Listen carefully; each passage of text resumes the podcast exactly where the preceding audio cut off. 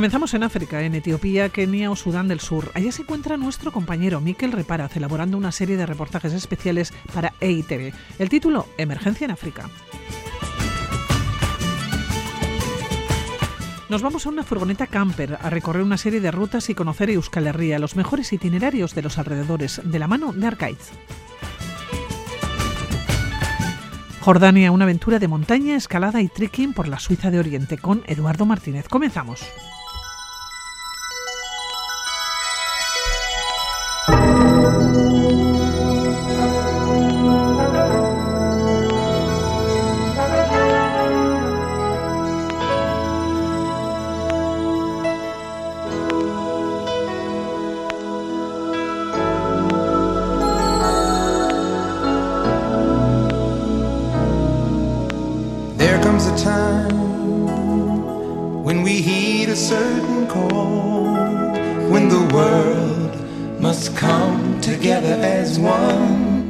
Emergencia en África, este es el título de una serie de reportajes especiales eh, que estos días están emitiendo en Euskal Irrati Televista. Varios compañeros han recorrido y están recorriendo varios países del continente a las puertas de la Bruna.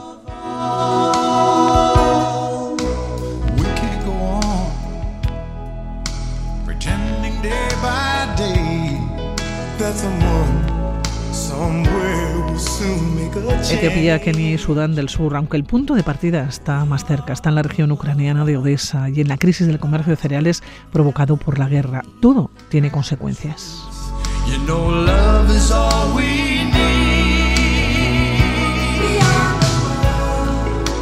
Miquel Reparaz, eh, jefe de internacional de ITV. Egunon, ¿cómo estás?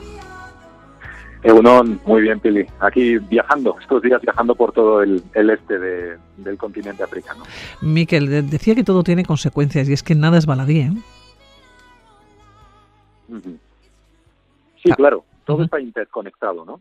Eh, la, guerra de Ucrania ha tenido efectos en, en la situación de emergencia alimentaria que se vive en África. Es cierto que el origen de esta crisis está en la sequía, una sequía eh, que ha durado más de lo, de lo habitual. Llevamos ya dos años y medio, cinco temporadas de lluvia eh, que han fallado. Eh, ha llovido muy poco y eso ha provocado una situación extrema en muchos lugares de, del Cuerno de África, sobre todo en Somalia y en la región somalí de Etiopía.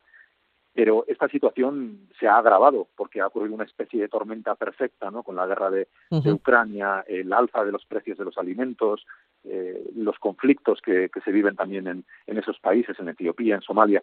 Todos estos factores eh, han provocado que, esta emergencia alimentaria sea eh, pues muy grave, ¿no? Y, que estemos a las puertas de, una hambruna en, en el este de África. La canción con la que hemos comenzado, recuerdan 1985, una gran hambruna ¿no? en el cuerno de África. ¿Estamos ante otra igual?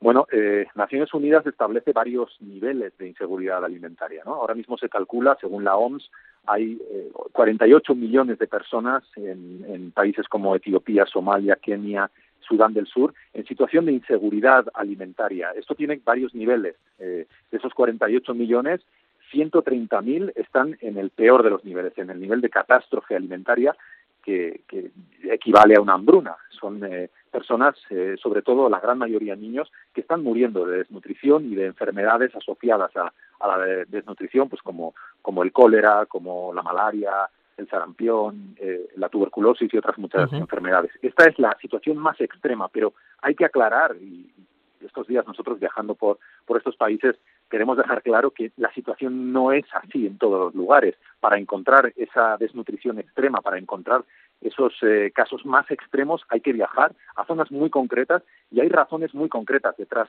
de esa situación. Por ejemplo, eh, hay un campo de desplazados eh, llamado Elot, en la provincia de Amber, en la provincia somalí, en la región somalí de Etiopía, donde durante siete meses no ha llegado ningún tipo de ayuda humanitaria porque eh, suspendieron, las Naciones Unidas, por razones de seguridad, suspendieron todas las operaciones por la amenaza de un grupo yihadista, Al-Shabaab, que hizo varias incursiones en esa zona. Eso tuvo eh, consecuencias catastróficas, porque la gran mayoría de, desplazados en estos campos eh, son pastores nómadas, pastores que han perdido a causa de la sequía su ganado, no tienen ningún sustento la única, el único remedio que tienen, la única salida que tienen es ir a estos campos de desplazados con la esperanza de encontrar ayuda, eh, comida y agua potable, que en muchas ocasiones no la encuentran, como es el caso de, de Elot. Por eso hemos encontrado ahí a 7.000 personas hacinadas, niños enfermos y, y, muerte, y porque cada día, nos decían, mueren entre uno y dos niños en ese campo, ¿no?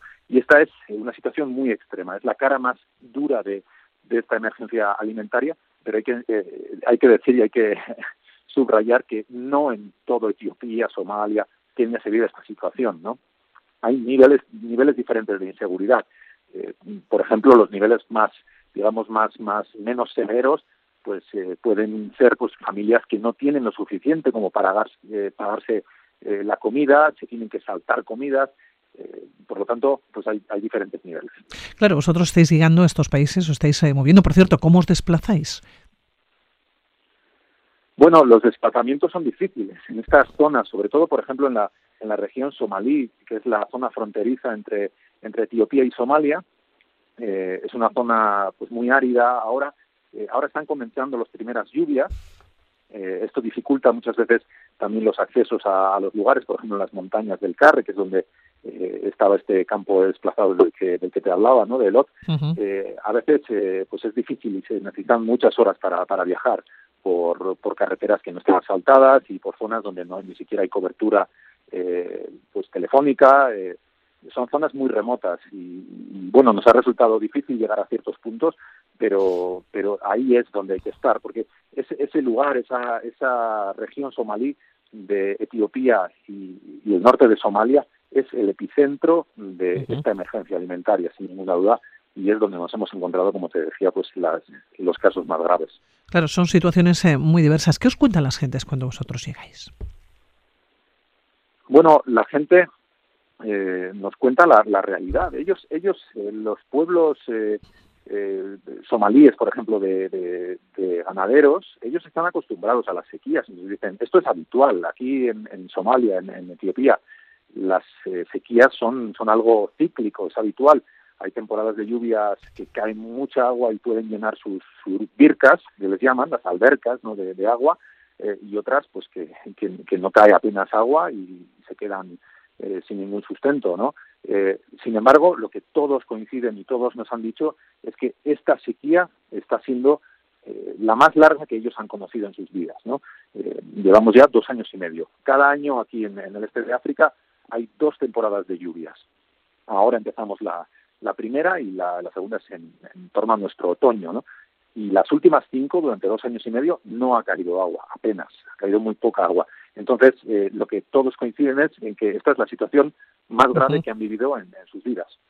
Claro, se habla de tormenta perfecta, es que hablamos de sequía, hablamos de conflictos políticos, hablamos de guerras, hablamos de emergencia climática, hablamos de, también del papel, o vais a hablar, o nos vais a contar, ¿no? El papel de las ONGs, pero hablamos de tormenta perfecta porque se han dado eh, una serie de, casualidades, entre comillas, ¿no? La casualidad ya no sé si existe o no, pero se han dado una serie de circunstancias que lo que hacen es volver a provocar, de alguna manera, otra hambruna de estas características que se lleva por delante a muchísimas y muchísimas personas, hablado de miles y miles, ¿eh?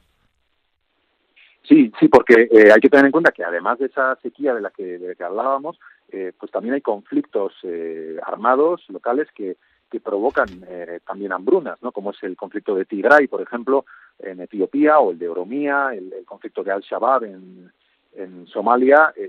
la guerra también provoca desplazamientos de personas, eh, hay millones de desplazados por los conflictos, también por, por los efectos del cambio climático, como te decía, estos pastores nómadas huyen de, de, la sequía y todos estos desplazamientos provocan situaciones de emergencia eh, y, situaciones muy graves donde no tienen acceso a, comida ni a agua, ¿no? Y esto es eh, esta es una de esto hay diferentes causas dentro de, de esta situación y también hay causas externas estas son las digamos las las internas las que eh, ocurren aquí en África, pero también hay otras que vienen de fuera. Por ejemplo, la, crisis de inflación eh, de los alimentos. Nosotros lo, vivimos allí, ¿no? Y en, Vitoria, en las tiendas, nos damos cuenta de que todo es más caro durante los últimos años. Pero la inflación en África tiene un efecto demoledor y es, mucho mayor la inflación sobre los alimentos en estos países más pobres.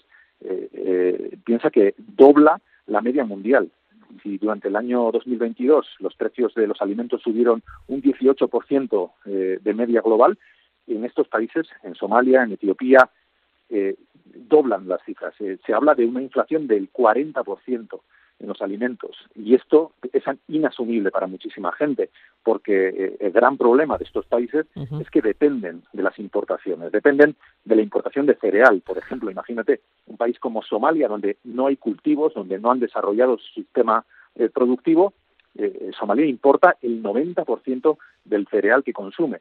Y la guerra de Ucrania ha tenido un efecto también pues, pues muy importante en, en Somalia, pues porque de repente durante meses dejaron de exportar grano. luego Naciones Unidas llegó a un acuerdo con Rusia y Ucrania y gracias a ese acuerdo pues han, comenzado a llegar eh, los barcos de cereal. Pero ese es el gran problema. Miquel, ¿cuánto puede llegar a costar un café? No sé si os lo habéis tomado, ¿eh? pero ¿cuánto puede ser? bueno, eso es que Etiopía es, la cuna del café. Sí, claro, por eso te preguntaba. Dicen que es, el mejor café del mundo, es lo que dicen ellos, ¿no? Y que ellos inventaron el, el café. ¿Cuánto cuesta un café? Pues la verdad es que ahora no, sabría decirte. O sea, los precios aquí en, estos países eh, son mucho más bajos en, el sí, claro, cambio, ¿no? Pero es proporción eh, también para ellos eh, por el dinero que tienen, el dinero que manejan, claro. Claro, claro, sí. Un café no es especialmente caro el, café, pero pero no sé, te podría hablar, por ejemplo, de un ejemplo práctico de lo que cuesta en un mercado, en el mercado de Cherati, que es, la capital del, del distrito de Afder, que es una provincia de las más afectadas por, por el hambre, eh, en Cherati, en el mercado, eh, antes, hace dos años y medio, hace tres años antes de que comenzara la, sequía, eh, se podía comprar un, saco de 50 kilos de, de cereal, de trigo, a cambio de tres cabras. era un poco el, el, el, cambio, ¿no? Bueno, perdón, perdón. A cambio de una cabra. Era el, el cambio. Una cabra, 50 kilos de, de trigo. Ahora, dos años y medio después, necesitan tres cabras para comprar 50 kilos de, trigo. Este es el efecto que ha tenido toda esta crisis de inflación. El trigo se ha encarecido una barbaridad y las cabras, el ganado, la, carne, se ha devaluado porque eh, llegan al mercado estas cabras, estos eh, dromedarios o, vacas, pues muy debilitados, ¿no? Y la demanda ha bajado. Sí, se, han triplicado. Como bien dices, se han triplicado los precios. Oye, literalmente, se ha triplicado el precio del, cereal. Miquel, eh, tú que te has movido mucho por el mundo, ¿qué te ha sorprendido? ¿Qué te está sorprendiendo? Bueno, a mí me sorprende, ¿sabes qué me sorprende? Realmente la resiliencia de esta gente, la, las eh, iniciativas que, que están surgiendo también de estas comunidades que muchas veces desde Occidente, desde Europa, nos parece que que son totalmente dependientes de, la ayuda internacional, de, todo esta de las Naciones Unidas, de las grandes organizaciones, y sin embargo ellos se están organizando y creo que además durante los últimos años o décadas está mejorando también de alguna forma la autonomía, están, logrando más, más soberanía también alimentaria. Por ejemplo, uno de los eh, reportajes que, vamos a dar estos días eh, es, el de una cooperativa de jóvenes que se ha organizado para no tener que depender de las eh, importaciones de, comida y, han organizado la, a la comunidad en una especie de Ausolan para, para poder eh, producir ellos sus alimentos. ¿no? Lo que más eh, seguramente me ha llamado la atención es esa resiliencia y esa, esas ganas y esa fuerza que tienen también los africanos, ¿no? que muchas veces pues desde, desde lejos no, no lo vemos. Fíjate, nos hablas en estos reportajes, eh, nos hablas de la situación actual, de lo que se encuentra, ¿no? de dónde llegan y más o menos eh, cuál es el camino ¿no? que van a seguir, pero también de, de la esperanza, de, de, cómo se puede salir adelante. Eh, concretamente, los próximos días, los reportajes, ¿qué vamos a ver? Bueno, hoy, hoy vamos a hablar de, bueno, sabes que estamos desgranando un poco las, las causas del hambre en, en África eh, y hoy, hoy vamos a dedicar los reportajes a hablar de los conflictos, de los efectos que los conflictos armados eh, abiertos en países como Etiopía, en Somalia o en Sudán del Sur tienen en, la situación de seguridad alimentaria.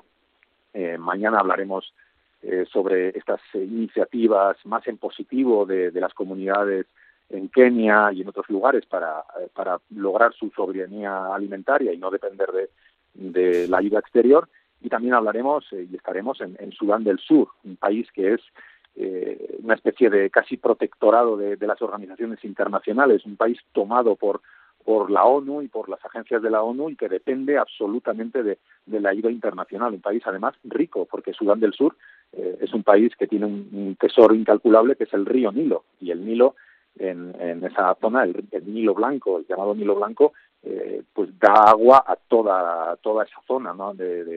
Por, por, el que pasa y, y, es un territorio y un terreno muy, muy fértil la agricultura es exuberante, es, un país muy verde y sin embargo hay hambre en Sudán del Sur, ¿no? Y también trataremos de explicar por qué un país tan rico como Sudán del Sur pues puede sufrir una, emergencia alimentaria como la que está viviendo. Oye, ¿por qué decías de Sudán del Sur que es protectorado ¿no? de, de, de ONGs? ¿Por qué tiene tanto apoyo? ¿Qué tiene Sudán del Sur para ello y no quizás otros países? Bueno, Sudán del Sur es un país que se independizó hace 12 años eh, y, después de la independencia comenzó una, durísima guerra civil ¿no? en, el país eh, que tiene tiene muchos factores, pero uno de ellos también es el étnico, ¿no? El, es, un conflicto entre entre Dinkas y, Nuer, los dos grandes eh, pueblos que, que, forman Sudán del Sur. Bueno, este este conflicto devastó el país. ¿no? Durante años, Sudán del Sur eh, se quedó sin, sin infraestructuras, sin, sin sin un sistema productivo propio y lo que ha ocurrido es que, que las eh, organizaciones internacionales han entrado al país eh, para hacer frente a esa emergencia eh, y ahora mismo si, llegas al aeropuerto de Yuba, la capital de, Sudán del Sur, te darás cuenta de que todo está en manos de la ONU, ¿no? Todo tiene el logo de Naciones Unidas, de las diferentes agencias de Naciones Unidas, desde los aviones, los, los incluso los bomberos del, aeropuerto de, de, Yuba hasta, no sé, el, Ministerio de Agricultura está en manos de la, de la FAO, ¿no? De la, de la Organización eh, Dependiente de Naciones Unidas. Eh, eh, ahora mismo se dice que Sudán del Sur es el país más dependiente de la ayuda humanitaria en el mundo. Y esto eh, es algo que, que, bueno, ahora mismo seguramente es necesario para, para hacer frente a la emergencia, pero no es una solución a largo plazo, porque lo que Sudán del Sur necesita, como el resto de países en, en el este de África, es soberanía y es desarrollar su propio sistema productivo y es también en lo que están trabajando las comunidades. Bueno, pues eh, los, eh, los, oyentes eh, y también los televidentes de Euskal Herrera y Televista estos días, eh, desde luego, van a disfrutar con estos reportajes especiales. Bueno, van a disfrutar, van a aprender mucho, ¿no?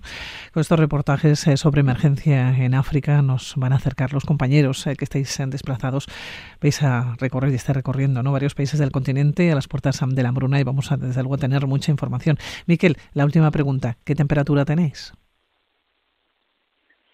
Pues bueno, hemos, hemos tenido temperaturas de, un rango totalmente amplio, porque eh, en Etiopía, por ejemplo, Addis Abeba es una de las capitales del mundo que más altitud tiene, está a más de 2.400 metros de altitud, y allí la temperatura es fresca. Addis Abeba es una ciudad donde hace fresco, no sé, por la, por la noche podemos tener 10 grados eh, perfectamente, eh, y sin embargo, cuando, cuando bajas a, a, lo que llaman ellos las tierras bajas, cuando bajas de la meseta de Etiopía a la zona somalí, pues las temperaturas llegan a, a los 40 y incluso mucho más, ¿no? Eh, entonces, eh, es un, muchas veces nos parece ¿no? Que, en una situación de sequía pues tenemos que estar en unas temperaturas altísimas, pero bueno, eh, depende también de la altitud, ¿no? Y en este caso, eh, Addis Abeba es un país, o sea, es una ciudad que está a gran altitud. Bueno, pues Miquel Reparaza, ya te dejamos. Eh, que un placer. Estaremos muy pendientes ¿eh? de toda la información eh, que llegue desde allá. Y recuerden, reportajes especiales en Euskal Herreti Televista. Saindu. Muchas gracias. agur, agur.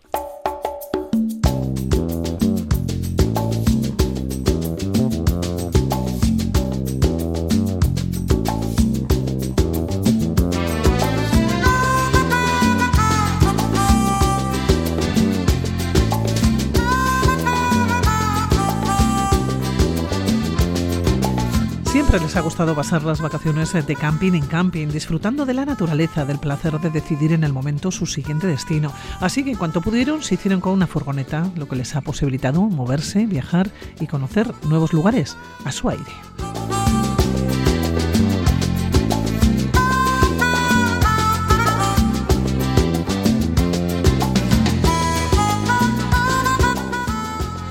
con la que no han conocido fronteras, han viajado por el país, por otros lugares más lejanos y también han recogido en un libro gran parte de su experiencia.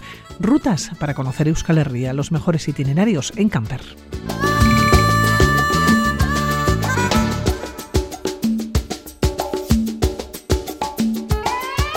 Arcaich, Egunon, ¿cómo estás? ¿Qué tal? Muy bien, muy bien. Arcaich, ahora aparcada la furgoneta, ¿no?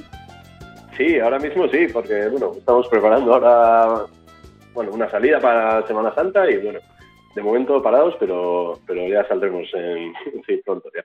Oye, aparcada la furgoneta, vamos a hacer un viaje virtual. ¿Por qué os planteasteis este libro?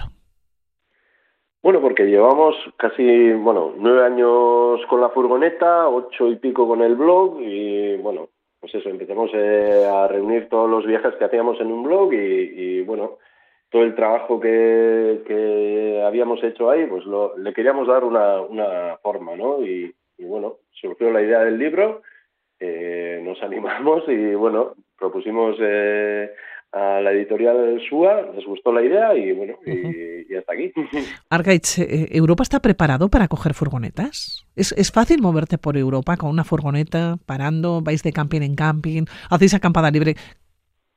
Sí, Europa creo que está más preparada que, que, bueno, aquí, aquí también se está avanzando mucho en los últimos años, ¿eh? pero, pero en Europa yo creo que hay otra cultura de, de que nos llevan unos, unos cuantos años de, de adelanto y, hay otra cultura de, camping, del mundo camper y, bueno, cada vez que viajamos fuera, o sea, nos sorprendemos de, las áreas que hay que suelen estar más preparadas que, las de aquí en cuanto a, bueno, el tema de electricidad y estas cosas y luego hay campings, eh, en Francia, por ejemplo, los campings municipales en, en, agosto te cuestan 15, 20 euros. Aquí menos de 50 en agosto no pagas. O sea, hay, hay otra cultura, yo creo.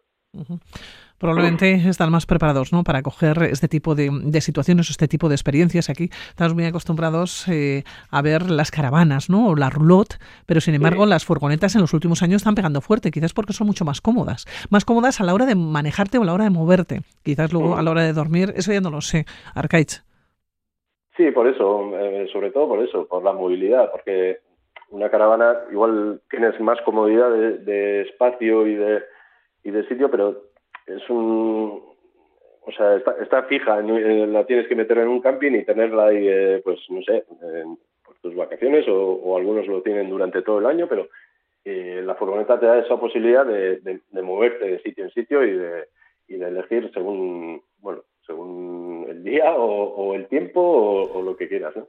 Bueno, nosotros vamos a viajar contigo a lo largo de, todo, de todo Euskal Herria con este libro, decíamos, estas rutas, los mejores itinerarios en eh, camper. Recogéis los diferentes eh, lugares, ¿no? Y comenzáis por Araba. Lo distribuís además en cinco capítulos, Montaña Alavesa, Rioja, Arayaldea, Gorbellaldea, Añana y Gasteiz. Oye, ¿cómo ha sido vuestra experiencia en estas comarcas? ¿Son muy distintas? Y no sé si dormir es fácil en la furgoneta, si estamos preparados, por ejemplo, pues en Gorbellaldea o en Añana. ¿Cómo, ¿Cómo ha sido vuestra experiencia aquí en Araba? Sí, pues eh, Araba igual es eh, el territorio que menos conocíamos y el que más nos ha sorprendido en este sentido, porque nosotros somos de Guipúzcoa, eh, bueno, conocíamos la, Gasteiz y, la, y, bueno, algunas otras zonas, pero eh, por ejemplo la montaña Alavesa o, o Ayaraldea o Gorbellaldea nos han sorprendido por eso, por, por la riqueza de sus paisajes de, y, y sitios interesantes que hemos visto. Y aparte para dormir, bueno, eh, lo que te decía, ¿no? Hay, hay áreas y sitios preparados para ello cada vez más, pero aparte de eso, pues eh, hay algunos... A veces con un parking a nosotros nos basta, ¿no? Para pasar la noche. Lo que necesitamos muchas veces saber es que está, que está permitido, que no está prohibido eh, pernoctar ahí. Y, y si está permitido, pues, pues ningún problema. Oye, lugares interesantes, por ejemplo, Montaña Aravesa, ¿cuál destacarías? ¿O cuál os llama la atención? Porque no, no la conocéis, vosotros sois del Goyerri.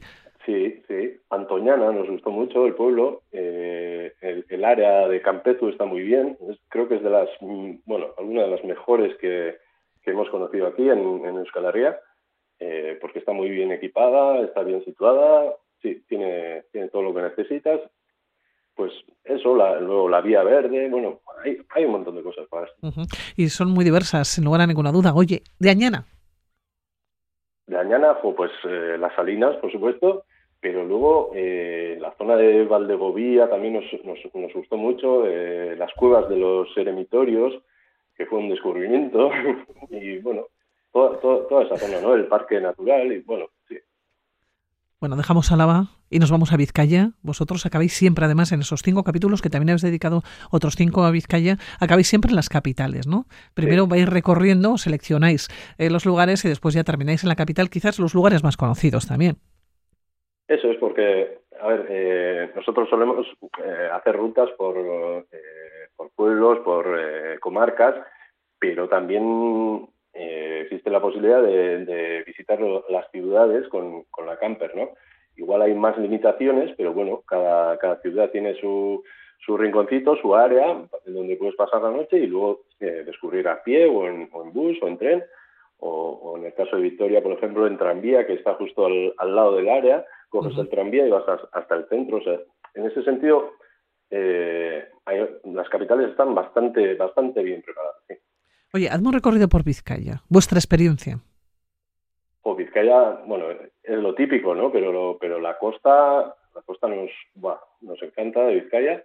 Y luego, eh, igual, una zona que nos, que nos ha sorprendido ha sido en, en ¿no? Las encartaciones. Por, eh, bueno, Balmaseda, toda esta zona, eh, Carranza, bueno, ahí hay de todo, hay cuevas, hay hay burdiñolas, hay, hay de todo ahí eh, en esa zona y, merece la pena esa visita. ¿no?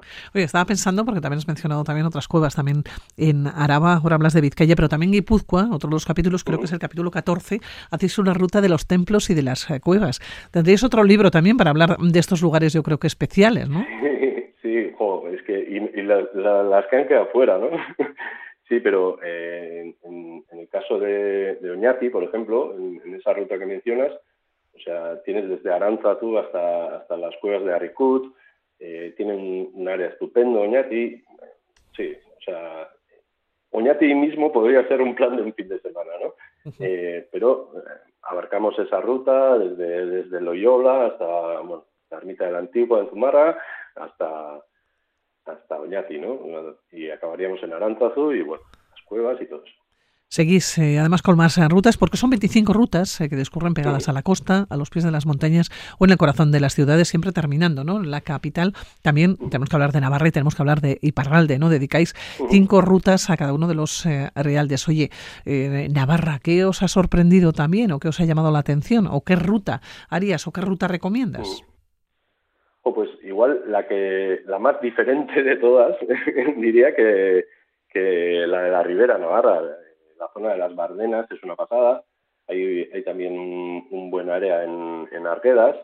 Y, bueno, toda esa zona, a ver, es que Navarra es, es muy amplia y igual la provincia que más nos ha costado elegir cuatro planes y más la capital, ¿no? Ha sido Navarra porque podríamos haber hecho ocho o diez tranquilamente, ¿no? Y luego la zona de, de, los, de los Pirineos, el Baztán, toda esa zona también es muy, muy bonita. Bueno, es que Navarra es muy diferente. Bueno, al igual que el resto de, de los realdes, eh, tiene poco que ver cuando hablamos de la costa, cuando hablamos del interior y en el mismo Araba, pues eh, tiene poco que ver el paisaje de Río Alavesa con el que tiene con Añana, por ejemplo, o el que puede tener con Montaña Alavesa o no, con el que puede tener la capital, ¿no? Eso es la riqueza y la diversidad. Oye, Parralde. La, suerte que tenemos, ¿no? Y la suerte que tenemos en, en, pocos kilómetros, ¿no? En un entorno que no es grande, un entorno que es pequeño, pero que es de mucha diversidad y desde luego de una gran riqueza eh, geográfica. Por cierto, y Parralde. Háblanos, eh, porque probablemente igual es lo más desconocido, ¿no? Sí, la, gran, desconocida, ¿no? ¿Dónde nos recomendáis? Porque también tenemos que decir que Parralde es una pasada, es muy bonito y también tiene poco que ver y, está muy cuidado también Iparralde, ¿eh? Sí, sí, sí. Hombre, toda la zona de, la costa de la Puerta igual es más conocida, pero bueno, merece la pena eh, conocerla. Es una, una, ruta bonita para hacer en un fin de semana en, en tres, cuatro días, eh, si, si tenemos pero también el interior, ¿no? Porque igual conocemos menos en la zona del interior, la, Baja Navarra, eh, Don Iván Garazzi, toda esa zona es, muy bonita y, y Suberoa, que, que, bueno, nosotros conocimos antes de, tener la furgoneta, pero, pero después también hemos, hemos vuelto muchas veces, ¿no? Y la, bueno, ya todavía, todavía no ha pasado ¿eh? la, época de, mascaradas, así que si alguien quiere, quiere conocer Suberoa y, y y ver una mascarada, lo que es una mascarada, pues todavía en, en, abril tienen, tienen fechas. Hablábamos de la diversidad y nos habíamos dejado el folclore también, ¿eh? Maravilloso y muy diferente en los distintos territorios. Por cierto, si ahora mismo tuvieras que coger la furgoneta, tuvieras que venir a Álava, ¿dónde te irías? ¿Cuál sería el primer sitio? Te voy a preguntar lo mismo por el resto de los Arrialdes, pero en Araba, ¿dónde vendríais? ¿El primer sitio que iría? Sí. Pues eh, creo que en la zona de Gorro y Aldea, eh, sí, eh, ahí, recomendamos un, un plan de estos.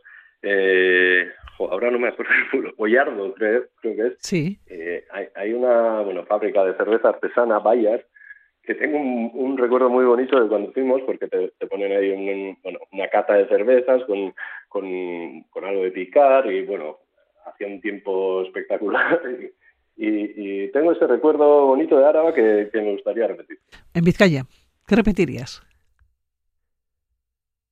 Pues, a ver, igual, eh, la zona de Aspe, eh, la, vía verde a Razola, es, eh, en Durangaldea está, bueno, es una zona verde, preciosa, de monte, de, y hay una vía verde de, un tren, bueno, de, unas minas que, que ahí, y, la vía verde esa, el paseo la zona, bueno, también, también una zona para repetirse. ¿Guipúzcoa? Que lo conocéis bien, hay una parte que la tenéis a mano, es donde vivís vosotros, pero ¿Dónde irías? Sí, pero también nos movemos por aquí, ¿eh? A Orios solemos ir mucho también, a la, costa, pero antes te he mencionado Oñati y, y para mí igual para el plan para el plan furgonetero el que más nos ha, nos ha sorprendido nos, nos ha gustado ha sido Oñati interior eh, Navarra pues Navarra un montón de decisiones lo que te decía antes es que hay, hay, hay tanto para elegir eh, solemos ir mucho a la zona de, de Ochagavía y Saba esta zona Así que sí, sí, repetiría. Bonito pueblo, ¿eh? Sí. Mucha gavía, bueno, e Isaba también, ¿eh? Bonitos lugares que estás seleccionando. ¿Y Iparralde? Pues antes te he mencionado Zuberoa, eh, Urdiñarbe es uno, uno, de los sitios donde solemos, donde solemos ir, está cerca de Maule, de la capital, y bueno, toda esa zona también es bonita, tranquila, sí, merece la pena visitarlo. Bueno, pues recuerden a lo largo de los próximos días que vamos a tener más tiempo libre. Siempre es un buen momento para acercarse a conocer nuestros alrededores y estas rutas, ¿no? Para conocer Euskal Herria. Aquí dejamos este libro. Rutas para conocer Euskal Herria, los mejores itinerarios en camper, que podemos ir en camper, pero bueno, como estamos relativamente cerca, también puede ser una salida de día. ¿eh? Arcaich, que te vamos a dejar con la camper, con la furgo, que la tienes aparcada de momento, pero ya te seguiremos la pista. Que Millasker por atender la llamada de Radio Vitoria. Vale, zuei. Agur, agur. Agur.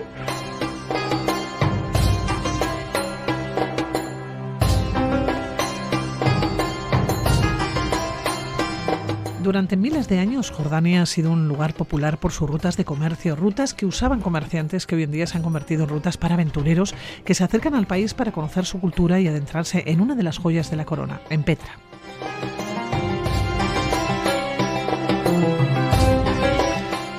La Jordan Trail es una de esas rutas y senderos eh, por las que viajeros se adentran en el país. Son 650 kilómetros que recorren Jordania de norte a sur y a una parte de esta ruta llegó nuestro invitado. Hoy les presentamos un viaje diferente al que estamos acostumbrados. Una aventura mirando la escalada, la montaña y haciendo trekking. Eduardo Martínez, ¿cómo estás? Muy buenas. Buenos días, Pilar. Oye, ¿por qué trekking en Jordania? Generalmente cuando pensamos en el país pensamos en otro tipo de viaje, ¿no? Mm, pero vosotros habéis unido el deporte con la cultura.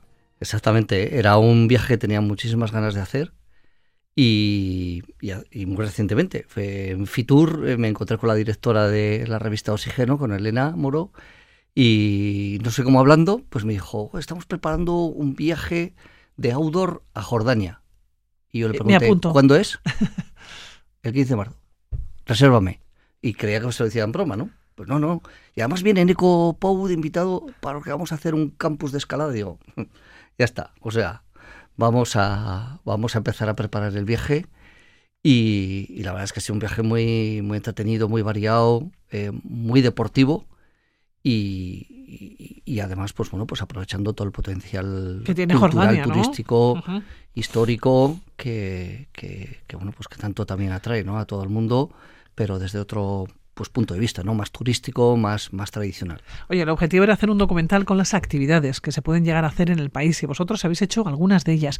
Comenzasteis en la Jordan Trail. Bueno, comenzasteis primero, llegasteis a la capital. Exacto. Llegamos a la capital, Amán, que, bueno, para, poner un poco en situación, eh, Jordania está, bueno, es un destino que, es la joya de la, de la corona, de la, bueno, pues la zona, dentro de lo que es la zona, pues es, le, le denominan la Suiza, ¿no?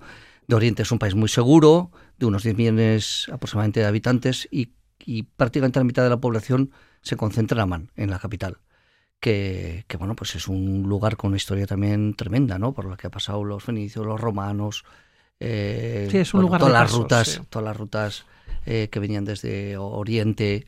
Bueno, pues es un, es un, tiene cosas muy interesantes, pero, pero bueno, pues eh, una mañana para nosotros y hacer unas compras, ver el anfiteatro, ver la ciudad antigua ciudad. Llegasteis casi en chándal, ¿no? Con ropa de montaña, llegasteis a Jordania. Sí, bueno, con el pantalón de trekking, vamos a decir. Sí, sí. Y, bueno, pues ya esa misma tarde nos, nos dirigimos hacia el, hacia el sur. Eh, cruzamos todo lo que es el. Eh, fuimos la carretera paralela que va al Mar Muerto, que, que, bueno, pues es. Todo el mundo sabe que se flota y tal, pero porque por la alta densidad de sal, pero también, bueno, es uno de los puntos más bajos del planeta, está a menos 400 metros, y a partir de ahí, bueno, pues subimos, fuimos subiendo un poco con el, con el autobús que nos la trasladó hasta, hasta el valle de Wadi Araba. y a partir de ahí es donde empezábamos ya el trekking. Pero tenemos que contar que Jordania es un país montañoso, es un país muy diverso, es un país pequeño, alrededor de unos 400 kilómetros de norte a sur. Es decir, que el movimiento, el desplazamiento es, corto. Exacto, es corto y las carreteras la verdad es que están bastante bien. Eh, bueno, hay un, eso está bastante cuidado, es, se nota, bueno, pues la seguridad, eh, varios controles policiales a lo largo de la, de las carreteras, eh, hay puestos de ambulancias, de bomberos. Se ve que es un país que, está pensado en el, en el turismo, aunque luego bueno, pues hay cosas que no cuidan tan bien, pero, pero sí, es una... Te cruzas el país en cinco horas aproximadamente, desde Amán hasta el Mar Rojo, eh, menos de cinco horas estás, eh, te cruzas todo, todo el país. ¿Llegasteis a ese punto de partida? ¿A ese parque natural llegasteis? No, todavía esa zona no era parque natural. Eh, ahí es donde comenzaba el, trekking. Fue un día que acampamos eh, pues con las tiendas. ¿Se puede eh, acampar bien en Jordania? Sí, yo creo que sí. O sea, no, no, ¿No preguntasteis. No, bueno, había, teníamos una empresa, una empresa local, pero la verdad es que es un, son espacios tan, tan amplios que excepto sitios como Wadi Ran, que es un parque natural, eh, y que tienes que necesitas un, permiso, permiso y tienes que pues el resto pues son grandísimos espacios.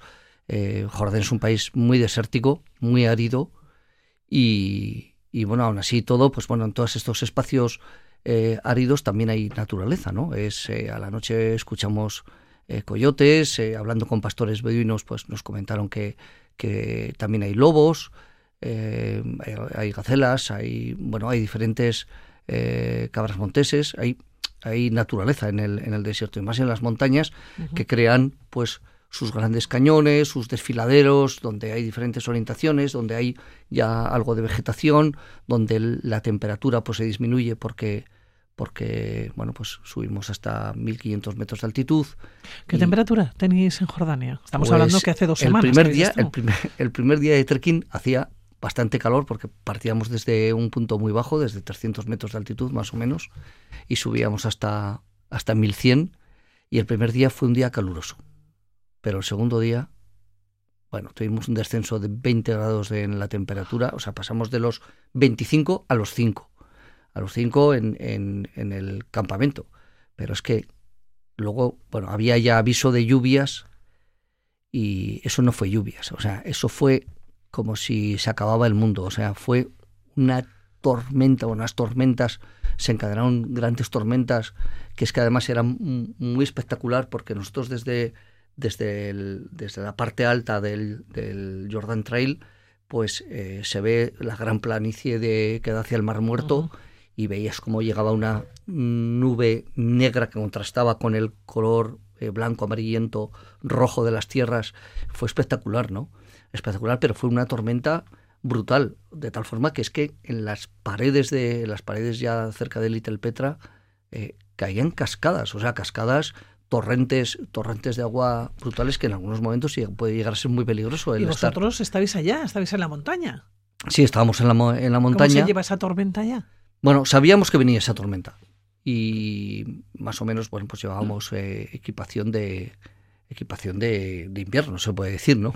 Como decía, joder, que tengo aquí tres capas, que parece que estoy en el Himalaya, esto, bueno, pues, pues eh, fue una tormenta. Lo que pasa es que en esas situaciones, si no vas un poco bien preparado, pues en un país como Jordania pues lo puedes pasar muy mal, porque es que la temperatura descendió muchísimo y con viento, muchísima lluvia.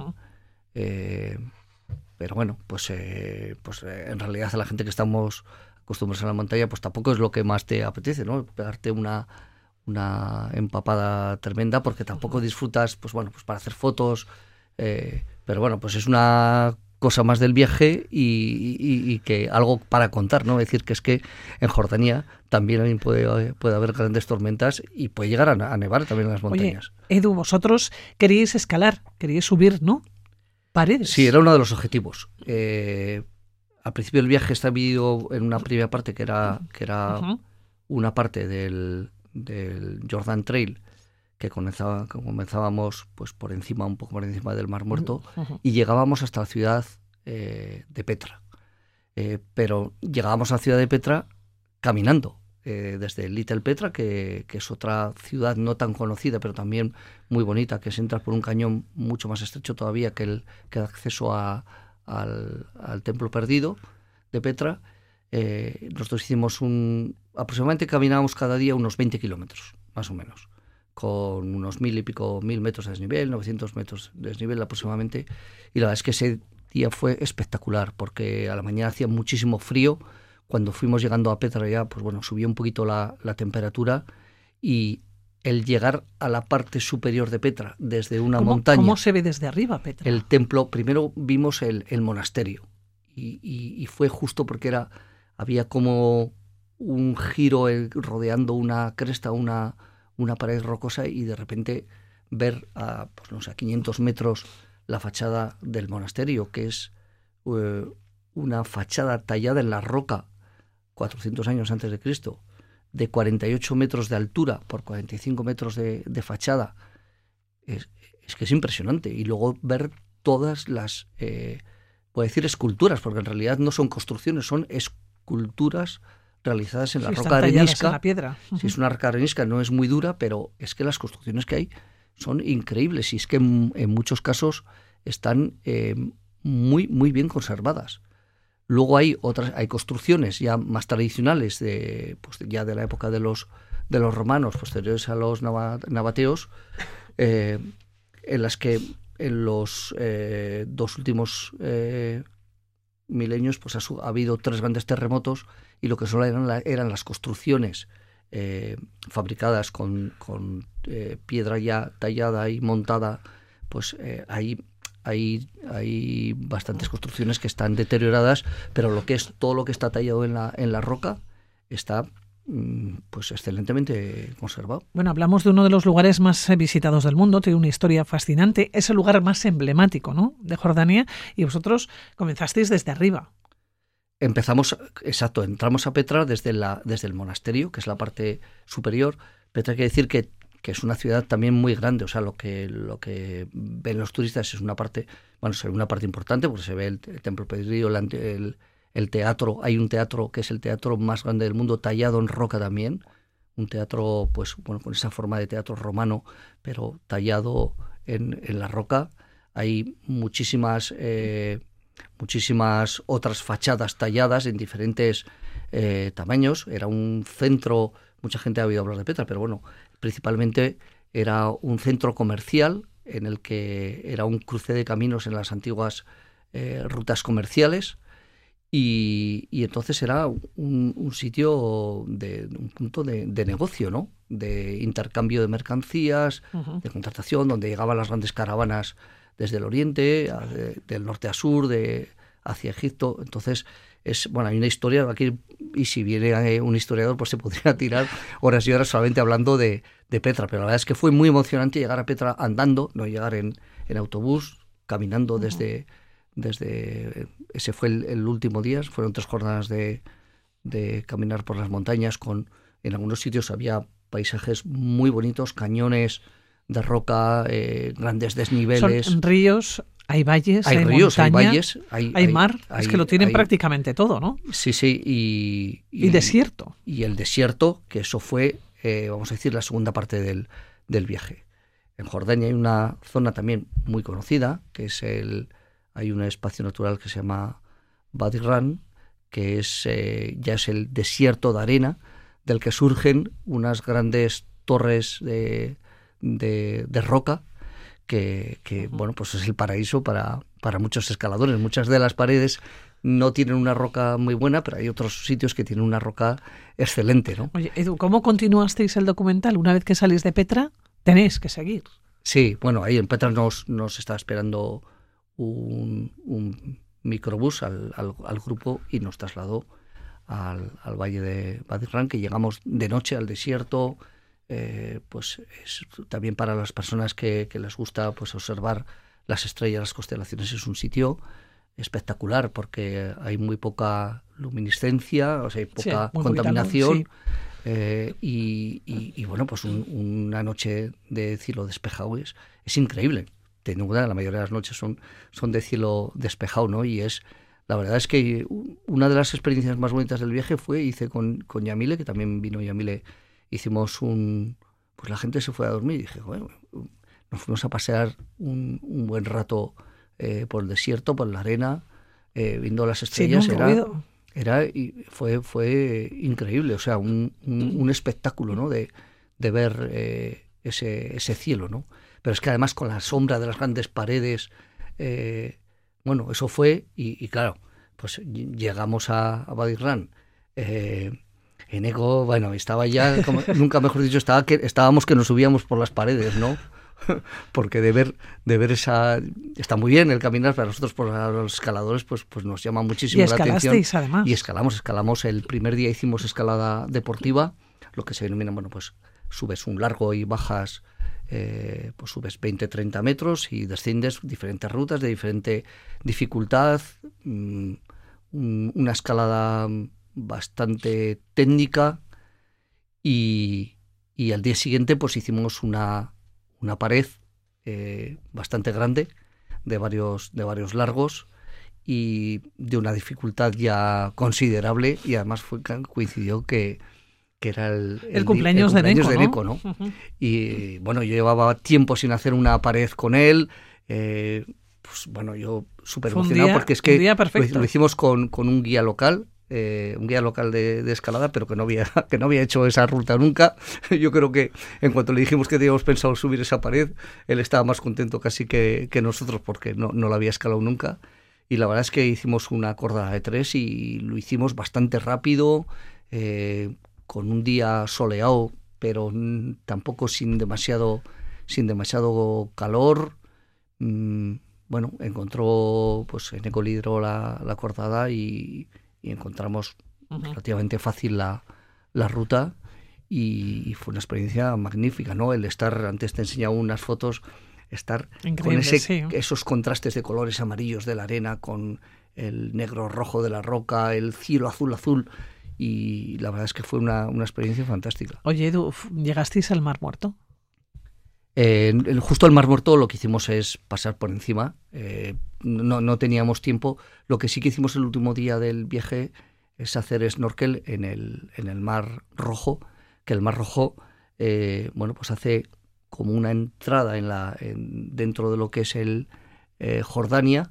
El Mar Rojo ese, en esa zona divide eh, Arabia Saudí y Jordania por un lado y Egipto y Palestina-Israel del otro y, es uno de los sitios favoritos para la gente que les gusta el submarinismo, ¿no? Eh, ahora el agua estaba un poco fría y además hicimos sin, sin neopreno, pero, pero es uno de esos sitios que, que, en cuanto te metes dentro del agua empiezas a, a, ver corales, un montón de peces de colores, eh, eh, bancos de peces grandes, pequeños.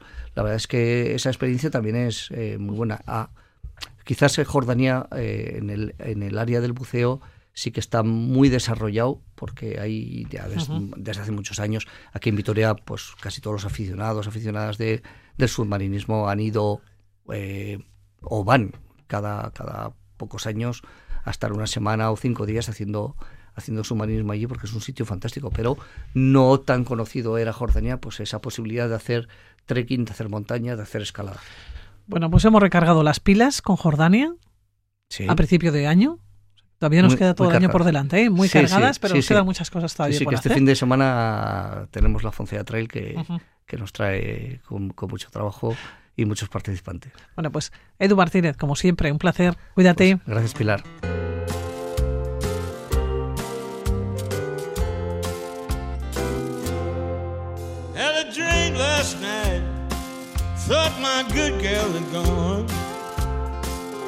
Con la música y con la voz de Van Morrison despedimos la aventura, despedimos aventureros, eh, pero recuerden que tendremos más aventuras, más entrevistas la próxima semana.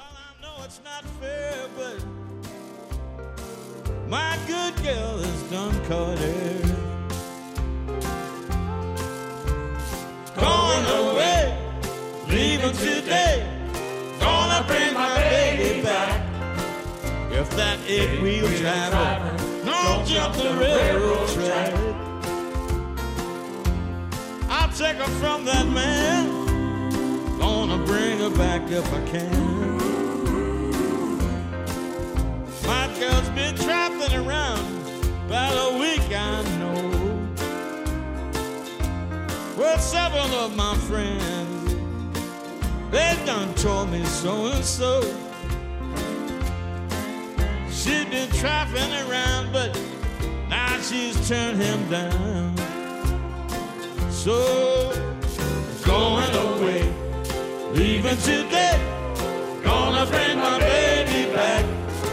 If that ain't we driver, don't jump the railroad track. I'll take her from that man.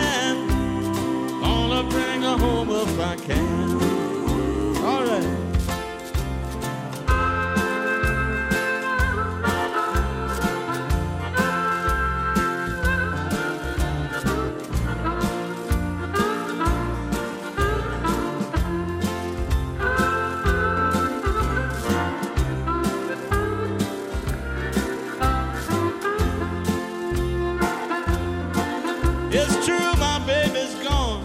I know it won't be for long. Well, we'll both be on the train. Baby's coming home again. She's found a new man, but now she can't understand. Yeah.